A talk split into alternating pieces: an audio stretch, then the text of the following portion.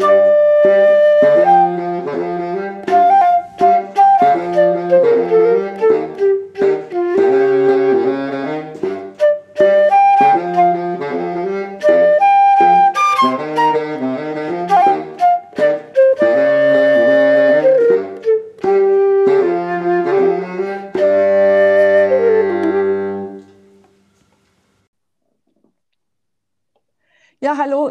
Hier sind wir wieder mit einer neuen Folge von unserem Podcast Musikfunk. Diesmal geht es um ein großes Thema. Das Oberthema, würde ich jetzt mal sagen, nennt sich Profi versus Dilettant. Und da es so ein großes Thema ist, haben wir beschlossen, dass wir zwei Folgen brauchen. Und in der ersten Folge geht es um Instrumentalunterricht. Eine unprofessionelle Wundertüte? Fragezeichen. Und ich begrüße Christine Thomsen. Hallo, du Liebe. Hallo, Susanne. Da sind wir wieder am Start mit unserer Sappelstrippe. Ja, ich grüße ganz herzlich aus dem Norden, in dem es, wie es sich gehört, schneit, pünktlich zum ersten Advent. Und ähm, ja, und ich finde, unser Thema passt auch ganz großartig in die Zeit. Also auch für alle, die vielleicht noch überlegen, ein Instrument zu verschenken zu Weihnachten Mm, und mhm. daran geknüpft eben auch ein Instrumentalunterricht überlegen. Ja, das gehört ja eigentlich zu einem Instrument dazu. Du kannst ja nicht nur ein Instrument verschenken, sondern du musst ja auch noch das Know-how mit verschenken. Oder zumindest ja. sollte es auch ähm, ans Know-how geknüpft sein. Genau. Ähm, das, genau, das wäre der Plan. Und das, da sind wir ja auch schon quasi mittendrin. Vielleicht sollten wir unseren Zuhörern noch erzählen, dass wir etwas Neues dabei haben. Ja. Dass wir uns überlegt haben, ähm, ein Dankeschön zu verteilen, jedes Mal, wenn wir eine Folge rausbringen und ähm, gehört wird. Und zwar haben wir immer am Ende des Podcasts ein Playalong eines doch überwiegend bekannten Liedes, äh, das ermuntern soll, kann, darf, zum Mitsingen. Das ist unsere Überlegung dabei. Ja, und nicht nur mitsingen, man kann das auch mitspielen. Man muss eben dann gucken, wie man die Tonart rausfindet. Ah, richtig. Ja, ja das, ne? oh, das hat ja viele Ebenen, oder? Ja, genau. Das ist ja dann mal gleich schon voll pädagogischer Ansatz. Ja, genau. Also, wir, wir können es ja nicht lassen. Nee. Also ich bin heute, das möchte ich, da muss ich mich wirklich entschuldigen, ich bin stimmlich nicht ganz so top, aber ich hoffe, es geht. Ja, also ich finde, man hält es aus. Okay, super. Ja, Susanne, wir haben uns ja viele, viele Gedanken gemacht dazu, ja. weil es ja quasi wirklich unsere eigene Profession ist, von der wir auch beruflich uns ernähren, regelrecht. Und ähm, haben überlegt, wie nähert man sich dem Thema und welchen Mehrwert, welche Informationen sollen unsere Zuhörer diesmal bekommen. Und ähm, ja, und haben gesagt, wir fangen an, dass wir überhaupt erst einmal auflisten, bei wem kann ich dann überhaupt ähm, Unterricht nehmen.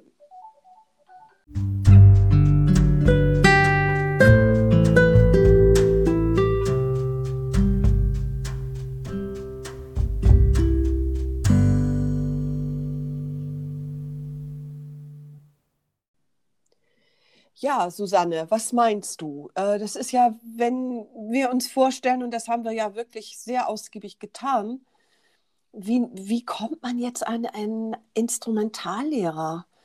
Und ähm, wer unterrichtet denn überhaupt? Und da haben wir ja eine ganze Liste rausgefunden. Richtig, das haben wir. Jetzt bist du dran. Jetzt bin ich dran. Na gut, ja. also ich denke mal so die am bekanntesten, die, die, die äh, bekannteste Möglichkeit ist eigentlich so stand die Musikschule. Genau. Mhm. Also die meisten Leute werden das natürlich kennen oder einfach, wenn man so hört, ja, ich suche jetzt Instrumentalunterricht, denkt man zuallererst an die Musikschule. Mhm. Ja, es gibt natürlich dann auch solche wie mich, die nicht in der Musikschule arbeiten, mhm. sondern das einfach privat machen. Ja. Das ist tatsächlich äh, für mich einfach so die angenehmere Variante aus verschiedenen Gründen, die wir jetzt hier nicht erörtern müssen. Ähm, dann gibt es natürlich noch, vor allem hier im Süden, das ist bei euch, glaube ich, wesentlich seltener. Wir haben hier unglaublich viele Musikvereine. Es gibt teilweise sogar zwei Vereine pro Ort. Es ist Mhm. unfassbar, aber so ist das. Und Mhm. diese Musikvereine, die bieten in aller Regel auch einen Instrumentalunterricht an, der natürlich äh, qualitativ extrem unterschiedlich sein kann. Das hängt natürlich auch ein bisschen zusammen mit der Vereinsstruktur, mit, mit dem Anspruch der Vereine. Da ist es also ein ganz weites Feld. Ja, ja, das glaube ich. Ja, und dann gibt es natürlich noch so, ja, wie gesagt, ich hatte ja vorhin schon erwähnt, die Privaten. Es gibt natürlich auch noch, wie du so immer so, so schön sagst, Frau ähm, B aus T, ähm, Ja. die halt als Hausfrau sozusagen. Meine ähm, Lieblingskollegin. Ja, genau. Die, die, sagen wir mal, Haupt, also ich würde mal sagen, schwerpunktmäßig Blockflöte, um nicht, nicht um dieses Instrument kleiner zu machen, Immer aber einfach, diese weil arme das. Blockflöte, Ja, oder? aber es ist ja, Ja. das, was meistens passiert, ne? Ja. dass diese Damen oder Herren, gibt es vielleicht auch, weiß ich nicht, äh, eben dann dieses Instrument bemühen und da so ein bisschen was nebenher verdienen. Mhm. Also Genau. Das würde ich jetzt mal sagen, ist meistens der Fall. Man muss aber vielleicht äh, auch so innerhalb der Musikschule noch ein bisschen differenzieren. Aber lass uns erstmal beim Aufzählen bleiben. Also, ähm, weil das andere, das beleuchten wir ja noch. Genau, Mhm. also wir haben jetzt die Musikschule, wir haben den Privatmusikerzieher, wie es so schön heißt. ja, Äh, wir haben Frau B aus T. Ähm, dann gibt es natürlich äh, den Orchestermusiker, der nebenbei noch ein bisschen unterrichtet. ja, häufig eben auch in der Musikschule. Genau, und den Musikverein hattest du ja auch noch genannt. Das Mhm. sind schon eine ganze Menge. Ja, Und ähm, wen hätten wir denn noch? Ja, der Bandmusiker, der das Gefühl hat, das kann ich auch. Ähm, ja, ja, also wobei der Bandmusiker, der jetzt wohlgemerkt jetzt kein Studium in der Tasche hat, ja, auch nicht im Orchester Ja. spielt, sondern äh, sagen wir, nennen wir sie mal die, die Semi-professionellen. ja, also die, Ja? die hätte ich jetzt noch mal, sagen wir mal, noch mit, mit äh, reingenommen in dieses äh, Privatmusikerzieher Okay, ja, Gedöns. ja, das Oder stimmt. eben Mhm. auch in die Musikschule, weil es in der Musikschule eben auch in Anführungsstrichen solche gibt. Ne? In der Ja. Musikschule hast du häufig eine bunte Mischung. Gerade, also ich hatte zum Beispiel in der Musikschule immer bei einem Orchestermusiker oder einer Orchestermusikerin Unterricht. Mhm. Irgendjemand, äh, also hier in Stuttgart oder waren das eben Leute aus dem Staatstheaterorchester Mhm. von der Oper, beziehungsweise ich hatte dann auch einmal eine Lehrerin, die hat in, bei den Stuttgarter Philharmonikern war die Geigerin. Mhm. Also ja, und äh, klar, so andere gibt es auch noch, die eben meinen, sie könnten jetzt auch den Schülern ein paar Gitarrengriffe beibringen, obwohl Mhm. sie das nicht studiert haben. Klar. Ja, ja. So, und dann gibt es eben diejenigen, ähm, die meinen Studiengang mit absolviert haben. Mhm.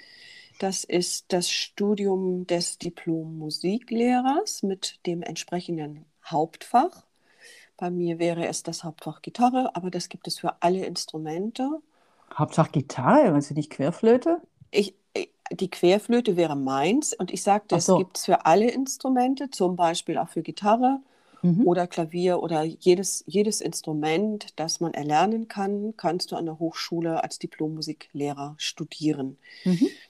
Ähm, das Besondere daran ist tatsächlich, äh, dass diese MusikerInnen, die dieses Studium absolvieren, vier Jahre, also acht, das sind acht Semester, ne? Ja, Ja, ja, vorsichtig.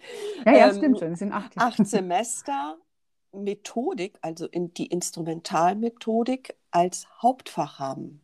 Das heißt, die machen wirklich vier Jahre lang Lehrproben, ja, also mit ihrem Instrument unter Aufsicht. Und das wird auch tatsächlich dann im Studium sind es alleine schon zwei Examensfächer. Eine Lehrprobe für Anfängerunterricht und eine Lehrprobe für Fortgeschrittene. Mhm. Und das ist natürlich schon ähm, eine ganz feine Sache. Da kann ich ja aus eigener Erfahrung sprechen, weil du wirklich lernst, ähm, da ist dieses oder jenes Problem, das lernst du zu erkennen und die richtige Methode, um das Problem zu beheben. Ja, klar. Na, also das, das gibt es eben auch. Also was wir auf jeden Fall sehen ist, äh, es fühlen sich viele berufen, instrumentale ja. Unterricht zu geben. Sagen wir es mal so. Ja, oh, genau. Weißt du, was wir noch vergessen haben? Es gibt natürlich auch noch die Studenten oder sagen wir mal richtiger die Studierenden an einer Richtig. Musikhochschule, ja, die auch stimmt. noch unterrichten oder an ja. einer PH. Die tun das natürlich auch. Äh, genau, die fühlen sich auch berufen. Ja. Ja. Äh, so, und das ist eine Vielfalt. Und wir haben ja ähm, dann gesagt, okay, und da steht jetzt ein Mensch, der ein Instrument lernen möchte und fragt sich, und das habe ich auch tatsächlich schon ganz oft erlebt, dass Menschen mich anrufen und sagen, wie finde ich jetzt einen guten Instrumentallehrer? Ja. Und das war ja jetzt unsere Kernüberlegung. Was sagen wir solchen Menschen? Erstmal sagen wir natürlich, super, das ist das Beste, was du tun kannst. Ein Instrument spielen ist einfach toll. Ja. So, das ist schon mal das Erste. Und dann müssen wir ja die Frage beantworten. Und da sind wir ja auch auf eine ziemlich coole Frage gekommen, die, die ziemlich ins Herzstück haut. Also aufgrund der Aus Aufzählung, die wir gemacht haben, kann man ja schon merken, da gibt es einige, die sich ernsthaft mit Pädagogik befasst haben und auch befasst, befassen mussten.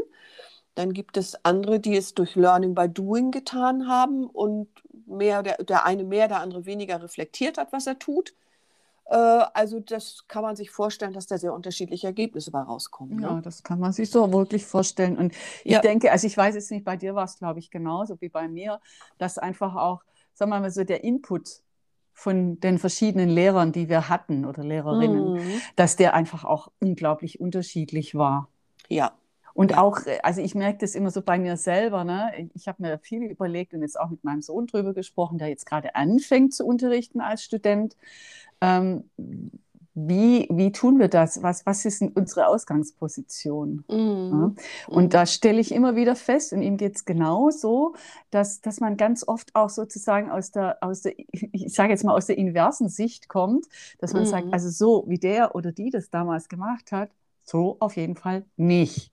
Ja, das genügt nur nicht, ne? Nein, das reicht natürlich bei weitem nicht, aber es mhm. ist schon mhm. mal, äh, sagen wir mal, es sind die Erfahrungswerte, die man halt selber gewonnen hat und ja. die man dann schon in gewisser Weise reflektiert hat und dann versucht, einfach, ähm, sagen wir mal, besser umzusetzen. Aber das reicht nicht, das ist schon klar. Ne? Naja, das Problem ist, also solange ein, ein Lehrer, also der selber unterrichtet und oder unterrichten möchte, diesen Prozess durchläuft, ist ja alles gut. Das heißt, er hat gemerkt, das eine hat nicht funktioniert, aber ich habe dann bei jemand anderem oder selber eine andere, bessere Methode gefunden und es, mit der es funktioniert, dann ist ja alles gut. Ja, ja, genau. Aber ja. diese Reflexion, eigentlich auf die kommt es an, ne?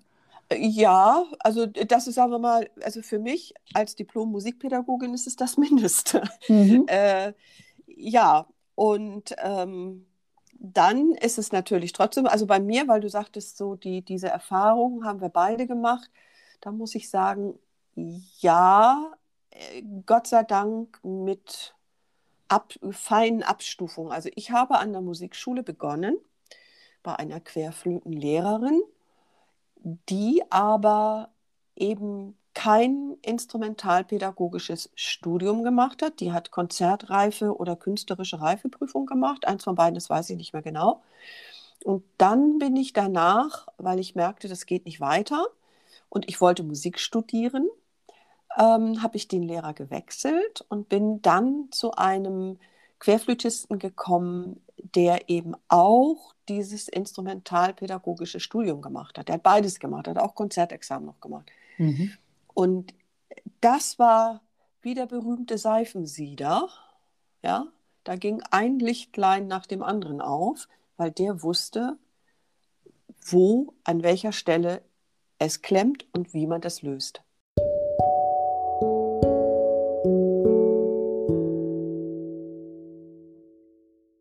Und das war, das war so meine Erfahrung. Also da habe ich bis also im Studium habe ich, was flötistisch betrifft, also was Flötentechnik betrifft, habe ich dort nichts mehr dazugelernt. Das ist aber auch normal. Also im Grunde genommen sind die Leute ja fertig, wenn sie anfangen. Eigentlich schon, ja. Und ähm, du machst dann, du arbeitest dann eben Literatur, Ausdruck, Interpretation und so weiter. Aber ähm, flötistisch habe ich alles, was ich brauchte, vor dem Studium gelernt. Und das war auch gut so. Ähm, also das ist, ja, wie du schon sagst, ne, das, ähm, der eine ist Profi auf der Konzertbühne, der andere hat den Schwerpunkt bei der Instrumentalpädagogik. So, und das muss, also wie, wie gesagt, der Mensch, der jetzt gerne lernen möchte, den richtigen finden. Mhm. So. Und das ist ja in der Tat nicht ganz einfach. Aber wir haben ja eine Frage herausgefunden. Ne? Hast du die, weißt du die noch? Ja, natürlich weiß ich die noch. Also das war eine jetzt... ganz kurze, kn aber knackige Frage. Ja, ne? also das heißt, so ganz kurz ist sie nicht. Sie hat immerhin zwei Teilsätze. Ne? Okay. Aber ähm, die Frage lautet im Prinzip, auf welche spieltechnischen Details achten Sie oder du, mhm. damit ich es von Anfang an richtig lerne? Genau.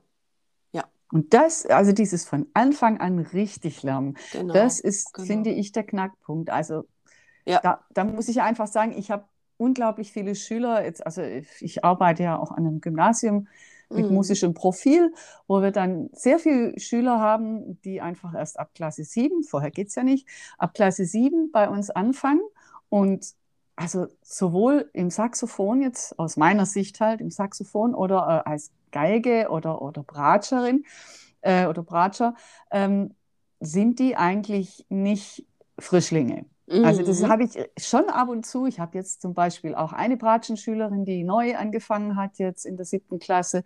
Ich habe einen Saxophonschüler, der neu angefangen hat, der vorher immerhin schon Blockflöte gespielt hatte.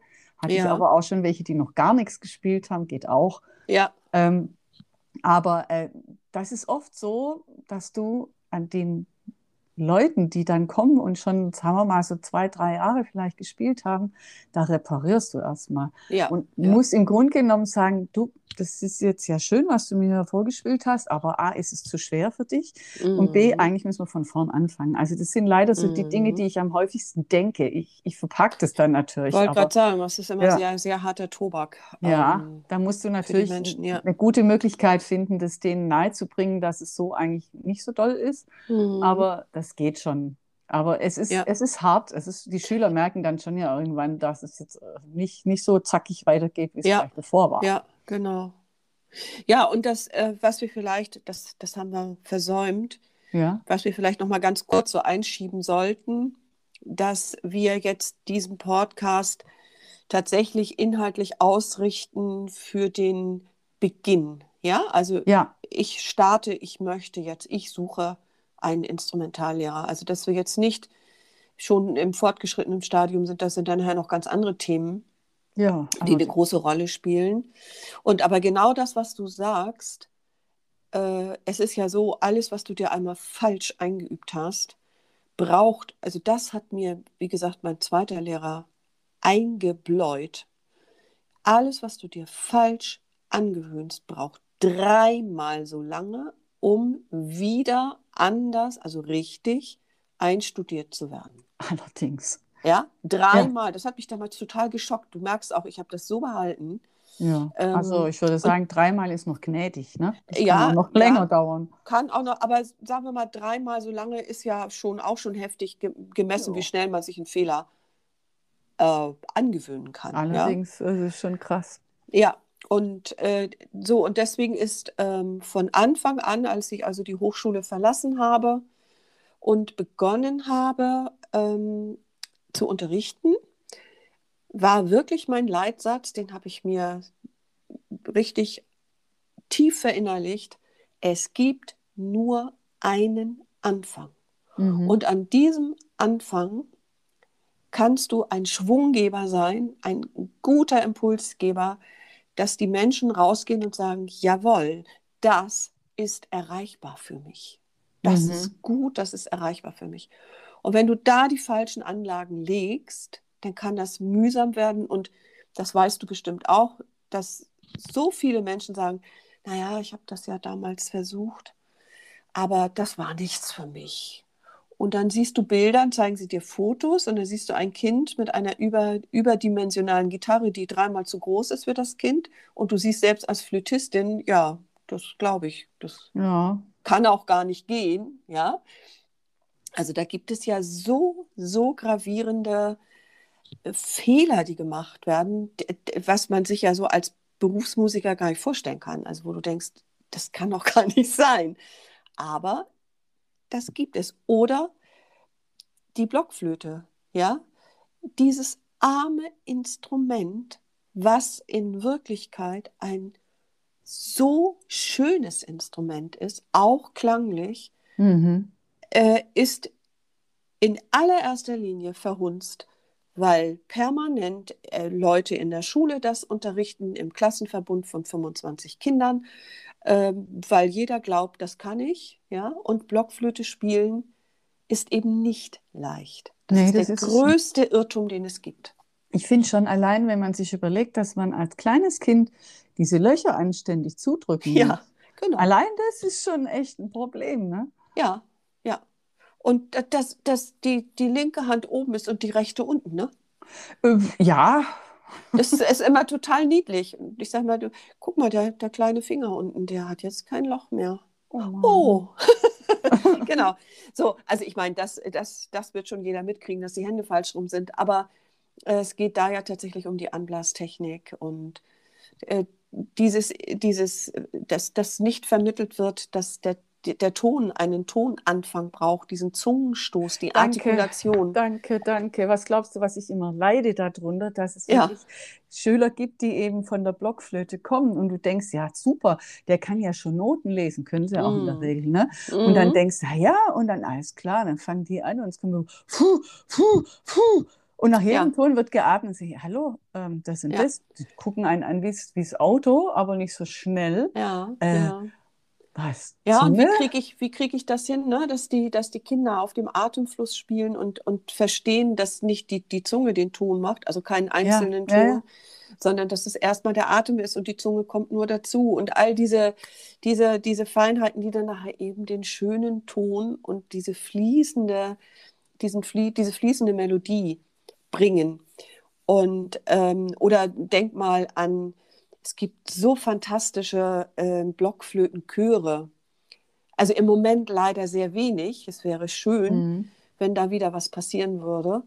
Aber was das für ein wunderschöner Klang ist, wenn die, wenn die richtig gut spielen, also ein Chor mit Sopran, Alttenor und Bassblockflöte, äh, das ist was unglaublich Meinst du Schönes. jetzt einen Chor, also mit Also Blockflötenchor nennen wir das. Oder, Also- oder Quartett einfach? Nee, wirklich ein Chor, also wo Okay. auch die einzelnen Stimmen doppelt besetzt sind. Also Mhm. wo auch durchaus fünf Sopranblockflöten spielen können, was weiß ich, vier Altblockflöten. Ja, also wirklich Ah, ein okay. Chor, also ein großes Ensemble. Ah, Das kenne ich gar nicht. Ich kenne Blockflötenquartett, das hatten wir Mhm. damals in der Musikschule eins und das war Das ist ja auch toll. fantastisch, wunderschön. Das hat mir gut Ja. gefallen und die waren auch eigentlich immer vorne mit dabei bei Jungen musiziert. Ja, Die waren richtig gut. genau.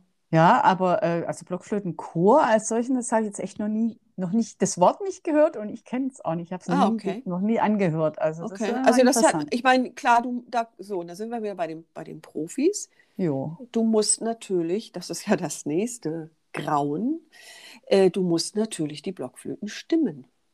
Äh, ja, wäre hilfreich. I, ja, Sonst kriege ich Das- Fluchtgedanken, das kannst du mir glauben, du. Äh, da, da kannst du aber auch ganz andere Sachen erleben. Und, und, und dann heißt es am Ende einfach nur, also heute haben wieder die Blockflöten in der Schule gespielt, das war so schlimm. Das war es auch, definitiv, ja. Aber die Ja. armen Kinder, ja, weil es ihnen Ja. keiner richtig gezeigt hat. Ja, also das ist, das denke ich mal, wenn wir alleine das aufzählen, wird klar, wie wichtig der richtige Hinweis an der richtigen Stelle äh, ist, damit man sein Geld, das wollen wir ja auch mal ganz klar so festhalten, nicht zum Fenster rauswirft, oder? Ja, definitiv. Und ähm, dann finde ich, ist es einfach auch gerechtfertigt, Mhm. dass jemand, der das studiert hat oder der das einfach gut macht, Ja. auch ein anständiges Geld kriegt dafür und nicht 3,50 Euro auf die Stunde. Ne? Jetzt Ja. mal, du weißt, was Mhm. ich meine. Ja, ja. Ja, und das, das ist ja dann das nächste Problem, dass Frau Mhm. B aus T, auch die arme Frau B aus T, Ja, nee. ähm, Frau B aus T ähm, sagt, weil sie weiß ja, dass sie es nicht gelernt hat und kann es deswegen ja auch zu einem günstigeren Kurs machen. Ne? Ja. Ja. Und sie hat in der Regel ähm, was anderes noch, wo sie Geld herkriegt. Äh, Was ja, auch immer. genau. Und, und ich meine, woher soll ein Mensch, der jetzt vielleicht aus einem äh, Umfeld kommt, wo Musik nicht an der Tagesordnung ist, woher soll, sollen die Menschen wissen, wo die, wo die Unterschiede sind? Das ist ja das Problem. Ne? Ja, Genau. Und das, das ist bedauerlich. Und da sehe ich ja so ein bisschen unseren Wunsch heute mit, mit unserer Podcast-Folge, da ein bisschen Licht ins Dunkel zu bringen. Ja, zumindest halt, sagen wir mal, äh, ein paar Kriterien festzulegen, anhand deren man sehen kann, dass die spieltechnischen Details, auf die geachtet werden, eben auch die sind, die von Anfang an richtig und wichtig sind. Und da sein müssen, wo es Und überhaupt keine Umfang, Diskussion gibt. Also ja, wo, wo einfach der, der komplette Umfang, der komplette Bereich abgedeckt ist. Ne? Ja, ja. Und meine Frage war ja, du hast das ja eben schon so toll gesagt. Ach, Und ich, ich war ja da noch ein bisschen, bisschen, wie soll ich mal sagen, ein bisschen fordernder, was, also mit der Frage an, an die Kollegen. Also ich würde zum Beispiel, wenn mich jetzt jemand fragt, du, was frage ich den denn, um rauszufinden, ob er gut unterrichtet, habe ich ja gesagt, ähm, dass ich ganz einfach fragen würde, was zeigst du mir? hm. Fragezeichen. Weil das eine Frage ist, da muss jeder Instrumentallehrer dann etwas auf den, das ist eine weit gefasste Frage, aber das ist wirklich mein persönlicher Tipp. Was zeigst du mir im Anfangsunterricht? Mhm. Und da muss er mit Fakten oder sie mit Fakten rüberkommen, die man dann vielleicht auch mit anderen ein bisschen abgleichen kann und sagen kann, du, pass mal auf, das hat er gesagt, fehlt da was? Ne? Ist Ja, genau. okay? So. Ja, ja. Also das wäre mein, mein Rat, genauso forsch äh, diese Frage zu stellen.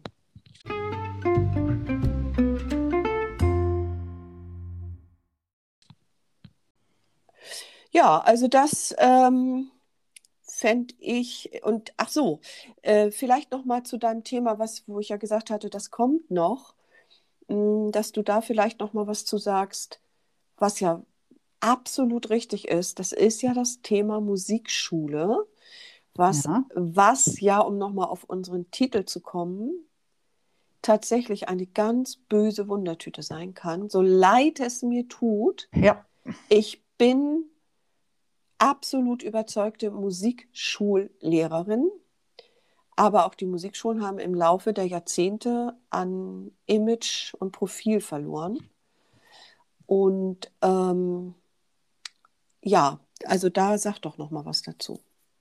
Ja, also ich kann es jetzt äh, erstmal aus meiner Sicht als ehemalige Schülerin einer Musikschule sagen. Ähm, das war eine tolle Musikschule, es war eine tolle Gemeinschaft, wir hatten ein Orchester, Musikfreizeiten und was weiß ich. Also das war von dem, sagen wir mal, drumherum war es richtig cool, würden wir Mhm. heute sagen, denke ich. Ne? Also wie gesagt, wir hatten ein Orchester, wir haben wirklich alles Mögliche gespielt. Man kann es gar nicht laut sagen, eigentlich, was wir alles gespielt haben, was eigentlich völlig, völlig viel zu hoch gegriffen war. Mhm. Aber es ging trotzdem irgendwie. Ne? Mhm. Und unser Musikschulleiter, der hatte da einfach auch ähm, ein glückliches Händchen dafür, der konnte das. Er, er, hat, er konnte zwar nicht wirklich gut dirigieren, aber er hat es einfach rüberbekommen durch seine Persönlichkeit und seine blauen Augen, die einen dann immer angefunkelt haben, wenn was falsch war. Mhm.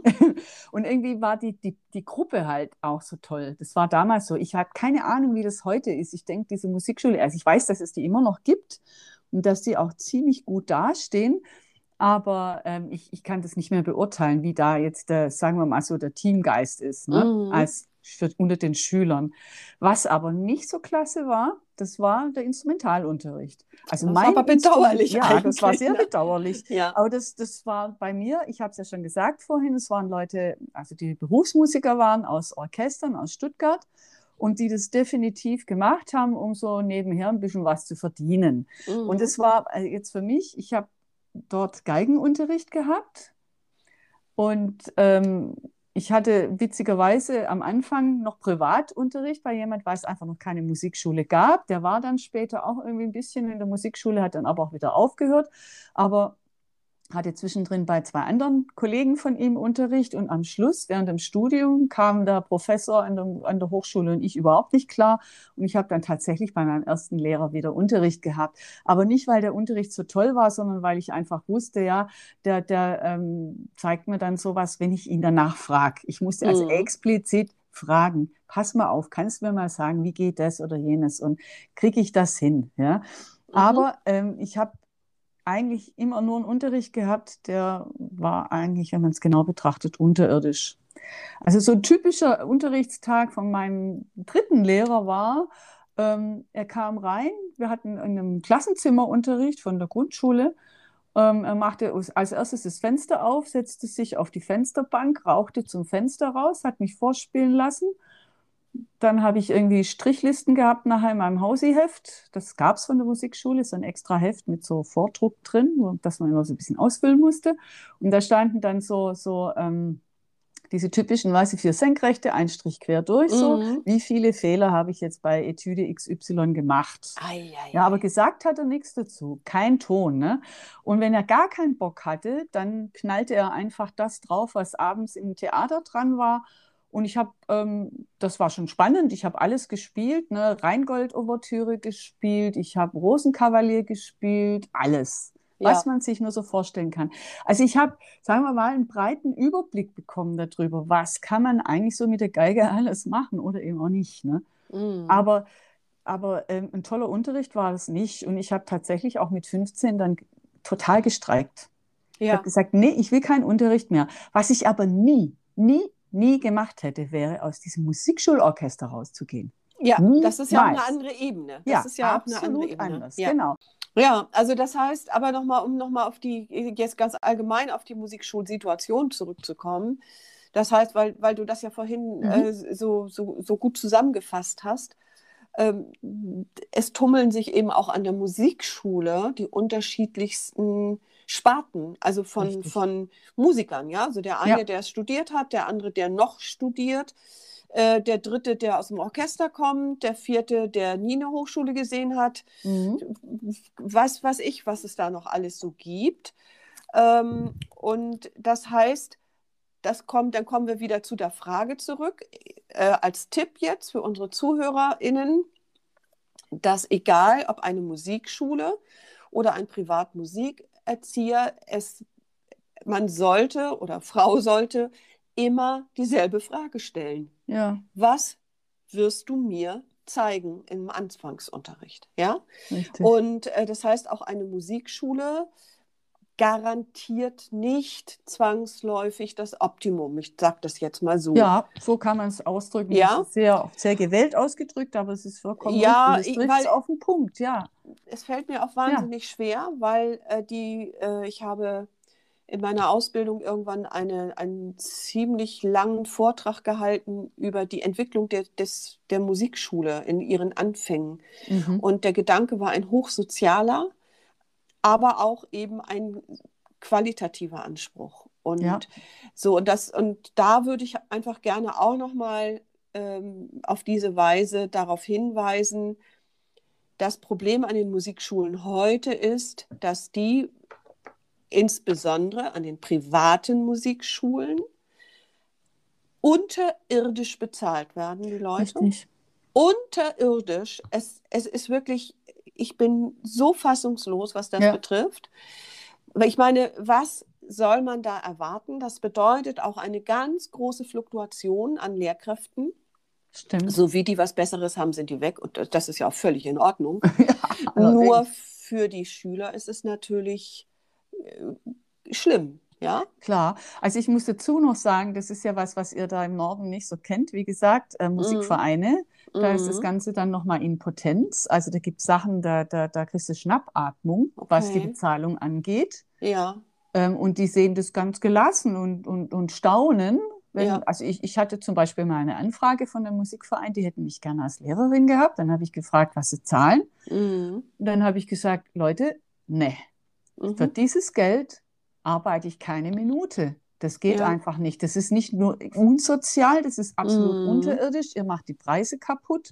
Ja, Und es kann einfach nicht sein. Das ist wie wenn du eine Flasche Shampoos kaufst, aber du willst bloß 1,50 Euro zahlen. Das Ja, ist die Flasche noch nicht mal genau. eigentlich. Ne? Ja, So muss man es doch mal sehen. Das ist doch genau das Gleiche eigentlich. Ne? Wenn ich einen anständigen Wein oder Sekt haben will, dann muss ich halt schon ein bisschen Geld hinlegen. Und wenn ich einen anständigen Unterricht haben will, mhm. erwarte ich als Lehrer eigentlich auch, dass der eben adäquat bezahlt wird. Genau. Sicherlich im genau. Rahmen und der ist unterschiedlich, je nach Region, muss man Mhm. sagen. Aber trotzdem kann man von ausgehen, dass ein anständiger Unterricht nicht für 23 Euro im Monat zu haben ist. Genau, ganz genau.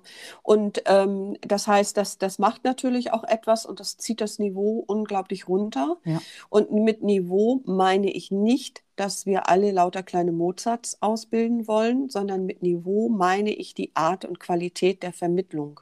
Ja. Ja, jeder nach seinem Vermögen, auch das ist ja eine Gabe, kann ich mich auf den Schüler einstellen, kriegt er das, das, was er braucht. Ja, also Genau.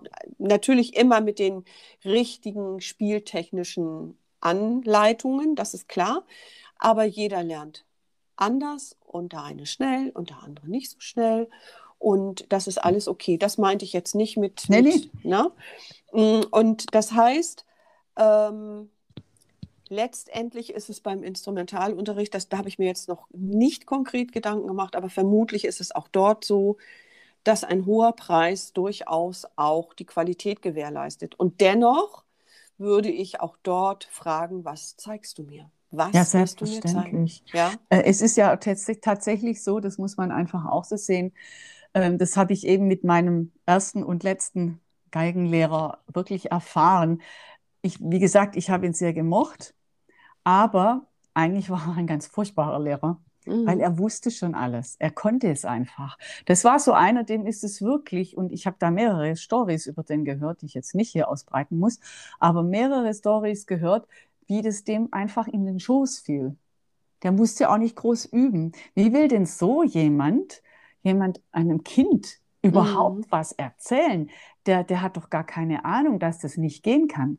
Das Oder weiß ich man- nicht. Meinst Ja, du? also ich habe schon den Eindruck, bei ihm war das einfach so, der hat sich hingestellt, dann hat er mir was, was vorgespielt und sagte, jetzt mach's nach. Ach so, okay. Ja, Ja, das ist natürlich eine relativ energieschonende Methode des Unterrichts. Ja, und es war für mich insoweit okay, dann ziehe ich mir manchmal schon eine Krawatte an und gucke in den Spiegel und denke, ja, bist, bist gut.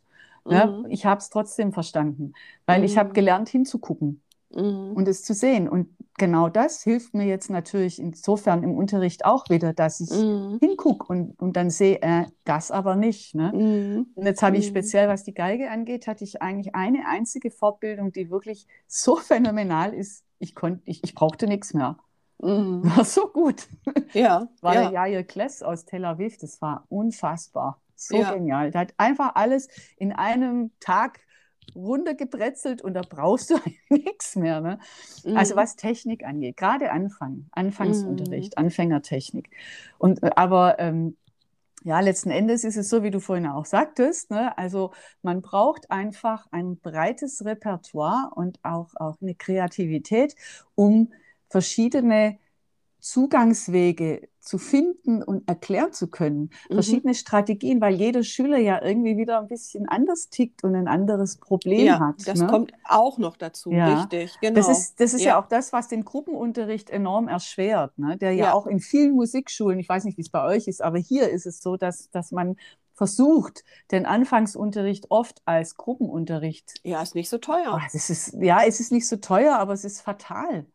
Ja, aber es ist, es ist tatsächlich leider der Grund. Und äh, also ich kann tatsächlich ähm, mich da nicht beklagen. Ich habe fantastische Schüler im Moment und ähm, die alle Einzelunterricht haben. Ja, Und ich begründe das auch und sage, das Zusammenspielen kommt dann, wenn man etwas kann. Und dann ist es erfüllend, weil es gut klingt. Genau. Ja. Es ist von Anfang an dann wirklich was Schönes. Genau. Und also ich habe das, lass mich überlegen, zweimal, ich hatte es zweimal oder dreimal habe ich ein Zweier, eine Zweiergruppe gehabt. Mhm. Das eine Mal war es eigentlich kein Problem. Da waren es Zwillinge Mhm. Und die waren eigentlich sich selbst, also die, die waren so ähnlich, auch dass sie praktisch das gleiche Problem hatten ungefähr. Und dann ging das ein halbes Jahr. Ich Mhm. habe aber nach einem halben Jahr gesagt, es tut mir leid, aber jetzt müssen wir es wirklich getrennt machen, das ist besser. Mhm. Auch weil die einfach so langsam in die Pubertät kamen und dann wird es einfach auch problematisch. Ne? Ja, Na, die entwickeln sich unterschiedlich Ja. schnell. Das wird dir jeder Kollege wird dir das sagen. Natürlich. Jede Das geht- Kollege, und- und das- weiß. Genau. Und das halbe Jahr ist, finde ich, gut, äh, äh, gut umrissen. Das Ja. ist ähm, manchmal, wenn du Glück hast, geht es ein Jahr ganz gut. Ja, genau, aber du merkst es ja, wenn das irgendwie Mhm. dann, ich habe auch bei den anderen beiden, die ich übrigens immer noch unterrichte, jetzt natürlich schon Ewigkeiten im Einzelunterricht, die haben mit neun angefangen beide, waren befreundet, sind sie immer noch. Also es ging wohl ganz Mhm. gut. Ja. Und ähm, also die waren beide in der dritten Klasse und haben miteinander angefangen. Und ich habe dann gesagt, wir können das von mir aus jetzt wegen Kostengründen äh, im, im Zweierunterricht machen. Dann habe ich nach einem Vierteljahr gemerkt, dass es weit auseinander geht. Dann habe ich Mhm. das mit den Eltern besprochen. Das waren also nicht zwei äh, Kinder aus dem gleichen Stall, sondern die waren äh, einfach nur befreundet. Mhm. Und die wollten aber, beide Eltern wollten das nicht. Dann musste ich einen Kompromiss machen. Das ging dann auch ganz gut. Dann habe ich gesagt, okay, wir machen das so. Jedes Kind kriegt 20 Minuten Mhm. Einzelunterricht. Wir machen zwischendrin einen zehnminütigen Unterricht, wo wir ein bisschen Trio spielen und dann kommt der andere dran. Ja. Ja. Und das, das war dann auch ganz gut und die haben Mhm. einfach auch dann später, das hast du dann irgendwie schon gemerkt, die hatten einen relativ großen Vorteil im Zusammenspiel, weil sie einfach von Ja, das, Anfang an das ist richtig, das, äh, klar. Aber das Ja. kann man, das kann man eben gestalten, ne? Ja, genau. Und, Und, das, das war auch mhm. schön mit denen immer, ne? Also, Ja, ja. Ja, also jedenfalls, ähm, das denke ich mal, würde ich gerne den Zuhörerinnen mit auf den Weg geben, äh, diese Frage zu stellen. Und das ist natürlich, das muss man ganz klar sagen, ähm, man wird natürlich unterschiedliche Antworten bekommen, je nachdem, ob du jetzt ein, ein Blasinstrument lernen möchtest oder, oder Klavier oder Gitarre oder Geige oder, oder, oder. Geige. Also, also Ja. Streicher, genau, Streicher hätte ich jetzt so Oder zusammengefasst. Streicher, ja, genau. Genau.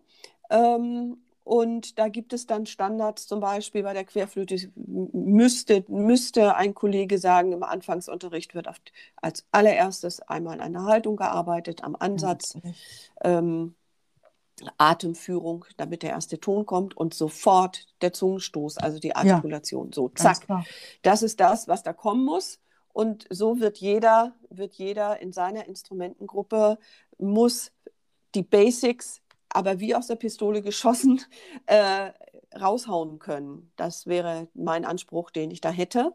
Mhm. Mm, Und damit, damit die Betroffenen eben Anhaltspunkte haben. Ne? Und jetzt ist mir noch eingefallen, Susanne, da haben wir jetzt nicht in der direkten Vorbereitung drüber gesprochen, aber das ist schon ein bisschen länger her. Mhm. Äh, also an diesem Thema hängen ja viele, viele Dilemma. Wie ist die Mehrzahl von Dilemma? Äh, Dilemmata. äh, wahrscheinlich, aber das klingt schon ein bisschen arg gestochen. Ich glaube, Dilemmas kann man auch sagen. Also äh, äh, hängen viele Themen. Ich äh, ja, umschreibe ja, das jetzt. umschreibe es, jawohl. Genau. Und ähm, dass, dass wir ja mal überlegt hatten, ob es die Möglichkeit gibt, dort so etwas wie so eine Art Gütesiegel, wo bestimmte Standards ähm, aufgeschrieben werden, ob es nicht auf die Dauer doch sinnvoll ist, so etwas ins Leben zu rufen. Ja, also Ne? ich halte es nach wie vor für sinnvoll.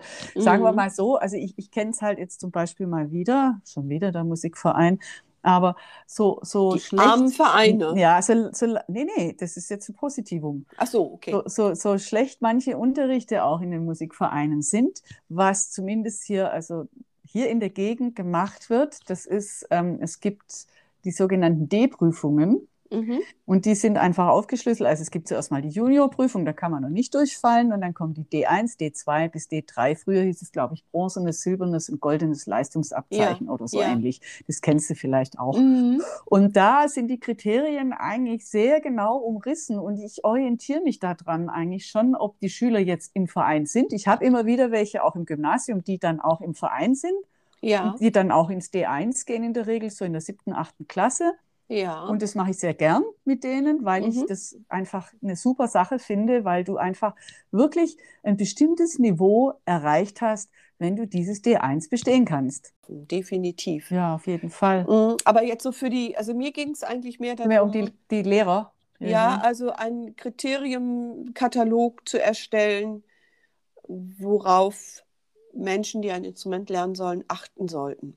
Das stimmt, das wäre eigentlich eine gute Sache. Das müsste man echt mal machen. Und vielleicht Also- sollten, könnten wir beide, ähm, äh, ich leite ja den, den, das Musikzentrum Musik und Bildung e.V. Mhm. und unser Schwerpunkt ist Querflöte und der zweite Schwerpunkt ist Musikvermittlung aller Art. Mhm. Und da könnte, könnten wir vielleicht äh, so etwas mal veröffentlichen. Das können wir natürlich auch noch bei dir in, in Stuttgart veröffentlichen.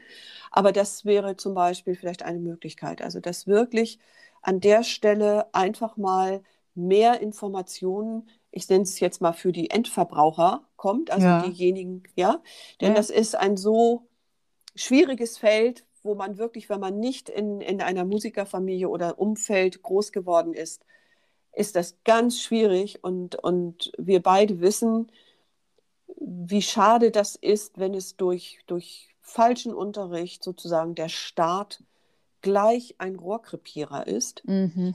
Äh, das finde ich persönlich immer ganz, ganz schade und schlimm auch irgendwo. Ne? Ja, also es versaut Mhm. halt manchen dann, die, die vielleicht wirklich äh, was Mhm. werden hätten können oder eben auch einfach Ja. nur richtig Freude dran haben, Ja. hätten haben können, kann das Genau. ganz schön kaputt machen, ne? Und das Ja. ist dann schade. Genau. Also das fände ich, Entschuldigung. Ja, Mhm. macht nichts. Die fangen ja dann oft auch irgendwann so im Erwachsenenalter wieder an. Ich habe da so ein paar so Spezialisten, Mhm. die dann halt erwa als Erwachsene nochmal anfangen, wo du dann auch so siehst, ähm, woher es kommt, dass man da eine längere Pause eingelegt hat. Ja. Ne? Gen genau. Und das ist ja toll, wenn die Menschen wiederkommen und sagen, da war noch was in meinem Leben Mhm. und irgendwie kann das doch nicht sein und ich versuche es nochmal. Da kann, können wir ja froh sein, dass, dass das passiert.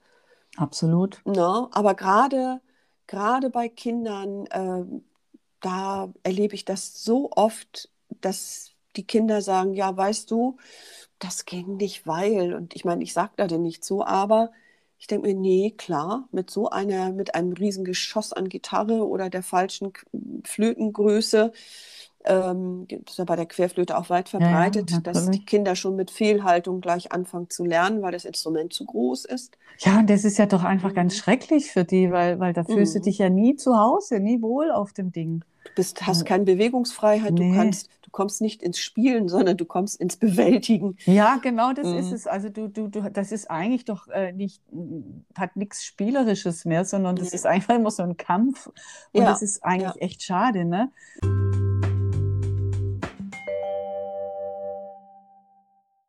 ZuhörerInnen auch nochmal interessant. Also es gibt ja unterschiedliche Studienabschlüsse für Musiker. Da gibt es einmal den Studiengang des Orchestermusikers, dann gibt es den, das, was ich studiert habe, Diplom Musikpädagogik mit dem entsprechenden Hauptfach. Dann gibt es ähm, das Konzertexamen oder Konzertdiplom, das glaube ich unterschiedlich je nach Hochschule.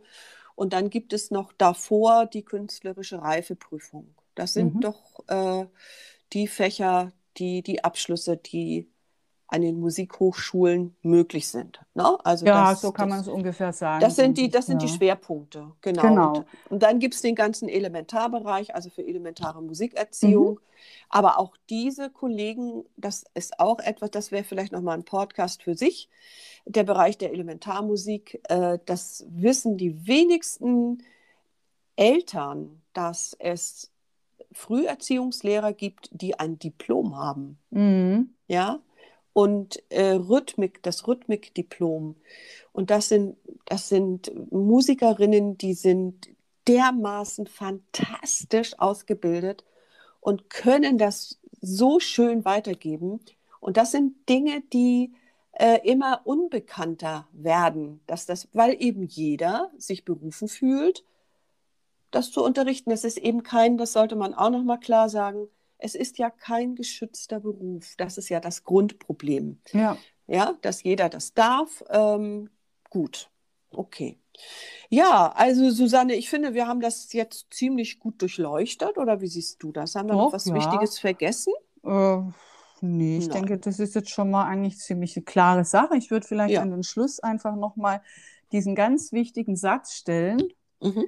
Auf welche spieltechnischen Details achten Sie, achtest du, damit ich es von Anfang an richtig lerne? Genau. Das ist einfach, äh, würde ich mal sagen, sowas wie eine Quintessenz aus dem Ganzen, Ja. um eben, ja, den richtigen Lehrer, die richtige Lehrerin zu finden. Mhm. Dann natürlich gehört dann noch mehr dazu. Es ist dann auch immer eine Frage der Sympathie und so weiter. Selbst Aber das können wir ja ist, mal jetzt. das ist eine andere genau. Sache. Ja, Ja. genau. Genau, aber Mhm. das ist jetzt sozusagen, würde ich jetzt mal Mhm. behaupten, ist das Wesentlichste und auch ähm, das, sagen wir mal, neutralste Kriterium gleichzeitig. Ja, das ist einfach an der, an der Sache orientiert. Ja, das, das ist, finde ich, Fakten, sind Fakten, einfach Genau. Und da gibt, da gibt es, und das sollte man auch ganz klar sagen, da gibt es Fakten, über die Ja. man nicht diskutieren muss, Richtig. sondern äh, die müssen stimmen. Und da gibt es kein A und kein B und kein C, sondern da gibt es eine, so muss das. Je nachdem, je immer instrumentenspezifisch. Ja, natürlich, klar, das ist ganz ne? klar. Das ist immer eine Versteht sich von spezifische Sache, selbst. Logisch. Verste- Ja, Genau. genau. Ja, also insofern finde ich das toll. Ähm, und es bleibt uns doch eigentlich nur zu sagen, wir können nur jedem Mut machen. Es macht wahnsinnig viel Spaß. Es ist was Wunderschönes, was einen ein ganzes Leben begleiten kann. Es ist nicht nur eine, Mhm. eine physische Verbesserung, die dir auch wirklich Mhm. halt physische Verbesserungen bringen kann, sondern Ja. es ist ein super Gehirntraining und es ist eine Mhm. absolute emotionale Bereicherung. Exakt, ja. Es, es bereichert das Leben auf allen Total. Ebenen. Mhm. Und dann können wir ja nochmal sagen, ne? also wenn der Podcast jetzt zu Ende ist, gibt es, wie gesagt, ein musikalisches Geschenk. Mhm. Und wir freuen uns auf die nächste Folge, oder? Genau, auf den zweiten Teil. Genau. Und dann müssen wir mal gucken, wie wir das dann hinkriegen zeitlich, ob wir es noch vor Weihnachten schaffen, wer weiß. also wenn du mich fragst, nein. Nee, ich fürchte auch. Deshalb habe ich es jetzt so vorsichtig Das können wir, formuliert. also das können, muss, muss ich von meinerseits ganz klar sagen, das wird nichts. Äh, aber das macht auch nichts. Also Nee, das, wir haben hier ziemlich viel, viele Fakten reingelegt. Da kann man auch erstmal lange drüber nachdenken. Und wir Genau. begleiten das ja auch übrigens auf Facebook und Instagram. Gibt es Genau. ja von uns auch immer Informationen. Und man kann ja auch ähm, sich rückmelden. Ich meine, du kannst ja, wenn ich das jetzt Ja. richtig weiß, kann man ja schließlich auch nochmal nachfragen oder auch andere Rückmeldungen geben.